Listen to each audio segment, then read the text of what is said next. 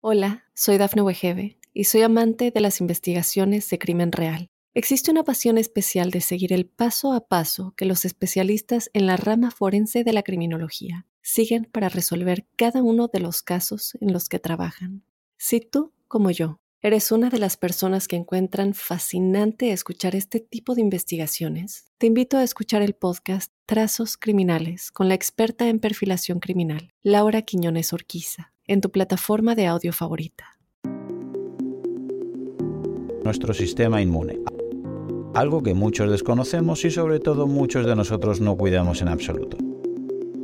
Ya te adelanto que serán varios capítulos, porque es un tema que es algo complejo de describir, para que puedas entender qué sucede cuando un virus ataque a una de tus células. Aunque a veces nosotros mismos con nuestros hábitos nos encargamos de hacerle muy difícil su trabajo. Y claro, luego nos quejaremos que tenemos más y peores síntomas que otros. Nos preocupa nuestro físico, nuestra estética o nuestro rendimiento, pero muy pocos se preocupan por su sistema de defensa o de salud, de la cual solamente nos acordamos cuando ya estamos enfermos, y en ese momento muchas veces ya es tarde. Estamos constantemente expuestos a bacterias y virus. Enfermar o no depende del sistema inmune de cada uno de nosotros, que representa nuestro sistema de seguridad y lucha contra ellos. Y cuando es superado, pues enfermamos. El sistema inmunológico está diseñado para proteger el cuerpo de la invasión de virus, bacterias y otros microorganismos por medio de un sofisticado sistema de seguridad. Las células inmunológicas identifican y destruyen las amenazas mientras reconocen a las células sanas y las dejan intactas. Entendiendo esto, podemos comprender lo importante que es fortalecer tu sistema inmune. La mejor estrategia de tratar una enfermedad es no tratarla, sino prevenirla. Y solo la puedes prevenir si tu sistema defensivo puede pararle los pies a tiempo. Pero Claudio, cómo estos microorganismos llegan a dañarnos y por qué a no les hace mucho daño y hay gente asintomática. Para empezar tenemos que saber que ese microorganismo debe primero atravesar las barreras naturales que tenemos. Y de primeras este microorganismo se encontraría con una gran barrera, que es el órgano más grande que tenemos. ¿Y sabes cuál es? La piel. Ya sé que muchos pensaréis que no es un órgano, pero lo es, créeme. Por un lado, me ayuda a que no entren microorganismos desde fuera, que en un microscopio veríamos que hay muchos intentando entrar. Y por otro, me ayuda a expulsar toxinas que tu cuerpo necesita desechar, por ejemplo al sudar. Nuestro cuerpo quiere de primeras que sea un ambiente hostil para extraños. Por eso hay un ambiente seco en la piel, un pH bajo o tenemos glándulas sebáceas que segregan ácidos grasos y ácido láctico, matando así extraños que querían entrar en tu cuerpo. También es cierto que tenemos puertas más vulnerables de acceso, es decir, orificios, como por ejemplo la boca, la nariz, oídos o vagina. Pero en cada uno de ellos tenemos mucosas internas. Y además nos ayudan secretando lágrimas en los ojos, moco en la nariz, ácido en el estómago o saliva en la boca para ponerles nuevas barreras corrosivas a esos posibles invasores. También tenemos otro tipo de barreras internas como es la tos o la temperatura corporal y de ahí a que tengamos fiebre cuando tu cuerpo detecta agentes infecciosos o tosamos, ya que al elevar la temperatura se limita el crecimiento de microbios o virus y se debilitan, haciendo más eficaz la respuesta inmunitaria y con la tos que los pulsemos. Ahora entenderás que no es buena idea bajar siempre la fiebre con antipiréticos a toda costa, ni parar la tos con antitusígenos a toda costa. Precisamente te están ayudando a matar a esos bichitos. Pero obviamente, si la fiebre o la tos te crea mucho malestar o tienes mucha fiebre, puede llegar a ser peligroso y te verás beneficiado de bajarla con medicación. Como digo en todos mis vídeos, en el término medio está la virtud. Algo de fiebre puede ayudarte a ganarle a esos bichitos, pero un exceso puede ser muy perjudicial si no la bajas. Evita los extremos y pregúntale siempre a un profesional.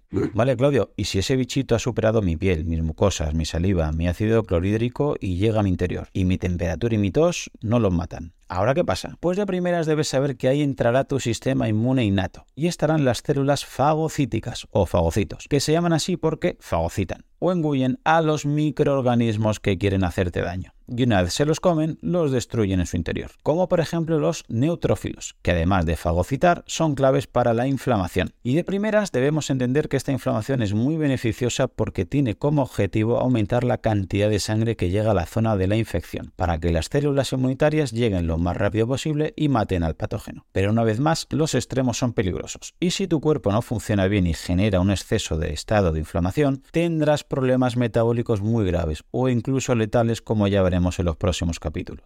Volviendo a los fagocitos, hay un tipo que son los macrófagos. Vemos que después de engullir al microorganismo, descomponen las proteínas que tenía ese virus en su interior. ¿Y qué hace este macrófago con las proteínas de este bichito que acaba de engullir? las coge y se las coloca en su propia superficie para que se vean. Estos son los antígenos. Y de ahí el nombre de células fagocíticas presentadoras de antígeno. Te lo desgloso. Células fagocíticas, es decir, los fagocitos, los que se comen al bichito.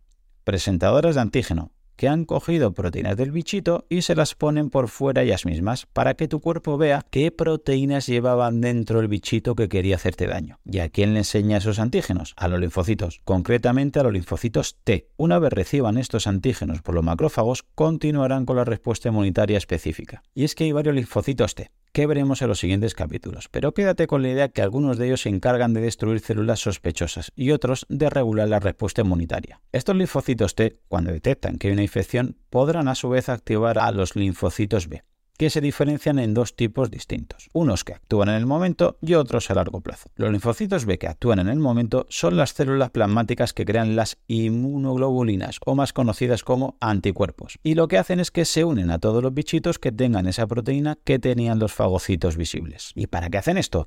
Pues para que otras células del sistema inmune localicen más fácilmente a los bichitos y así puedan eliminarlo. Es decir, los anticuerpos que generan los linfocitos B de corto plazo serían como una especie de chivatos que señalan dónde se encuentran los malos para que tu sistema inmune lo localice y elimine. Y los linfocitos B de largo plazo son los que forman las células de memoria, que crea información de ese microorganismo y acordarse así de él. Así, si algún día entra para volvernos a atacar, tendremos un montón de anticuerpos preparados para actuar contra él. Esto se conoce como memoria inmunitaria y es como actúan las vacunas realmente. Como ves, el sistema inmune es un ejército de muchos soldados, cada uno con sus armas y su papel con su respuesta específica inmunitaria. Y cada uno obtendrá una circunstancia y entre ellos se deben compenetrar bien. La intención es que entiendas lo importante que es que con tus hábitos pueda fortalecer tu sistema inmune, que ahora nos servirá para vencer al dichoso COVID y sus diferentes cepas, y para los futuros virus que probablemente vendrán. Y aquí tenemos dos opciones. Quedarte sentado a que creen vacunas milagrosamente en tiempo récord para cada pandemia y que sean eficaces y que te vacunen a tiempo, o fortalecer tu sistema inmune desde ya. Y para ello te quiero hablar de alguien que sabe bastante más que yo de esto en concreto de un par de premios Nobel, el estadounidense James Allison y el japonés Tasuku Onjo. Ambos ganaron el Nobel de Medicina 2018 por su descubrimiento de la terapia contra el cáncer por la inhibición de la regulación inmune negativa. Los hallazgos de ambos científicos han sido esenciales al detectar que había unas proteínas que impedían que los linfocitos T eliminaran células cancerígenas. Y así sucedió, inhibieron lo que hacía que el sistema inmune no hiciera su trabajo, es decir, estos científicos no atacaron el cáncer, sino que le quitaron los frenos al sistema inmune para que pudiera hacer su trabajo. Y bingo, el sistema inmune neutralizó a los tumores y resultó ser un tratamiento de alta efectividad contra el cáncer. Para entender la importancia, leamos las palabras del propio James Allison. Yo no me propuse estudiar el cáncer, sino entender mejor la biología del sistema inmune y de los linfocitos T, esas células asombrosas que viajan por nuestro cuerpo y nos protegen de las enfermedades, no solo del cáncer. Así que es llamativo como el tratamiento que más expectativas tiene para tratar el cáncer podría ser precisamente en dejar trabajar de manera eficaz a nuestro sistema inmune, haciendo que fuera más listo, más rápido y más fuerte, para que vea dónde está el problema y así destruirlo. Se llame coronavirus, virus de la gripe y los que vengan. En el próximo veremos los órganos de nuestro sistema inmune y todos los soldados que lo conforman, así como las funciones de cada uno de ellos de manera más específica. Solamente agregar que si te ha gustado, la manera de agradecérmelo es que lo compartas con algún amigo, algún familiar, tu grupeta de entrenamiento o algún compañero. Si ves interesante el contenido y quieres escuchar los próximos episodios, suscríbete en tu reproductor de podcast habitual. También recordarte que me puedes encontrar en Instagram, Facebook y sobre todo YouTube, Twitter o en mi blog Profe Claudio Nieto, donde intento compartir información que creo interesante aclarar y divulgar. Y un último favor, deja una reseña en la plataforma que utilices. Me ayudarás a darme a conocer y que pueda llegar el mensaje a mucha más gente. Así que con esto me despido, muchísimas gracias por escucharme y te espero en unos días por aquí con un nuevo episodio. Hasta pronto. Hola, soy Dafne Wegebe y soy amante de las investigaciones de crimen real. Existe una pasión especial de seguir el paso a paso que los especialistas en la rama forense de la criminología siguen para resolver cada uno de los casos en los que trabajan.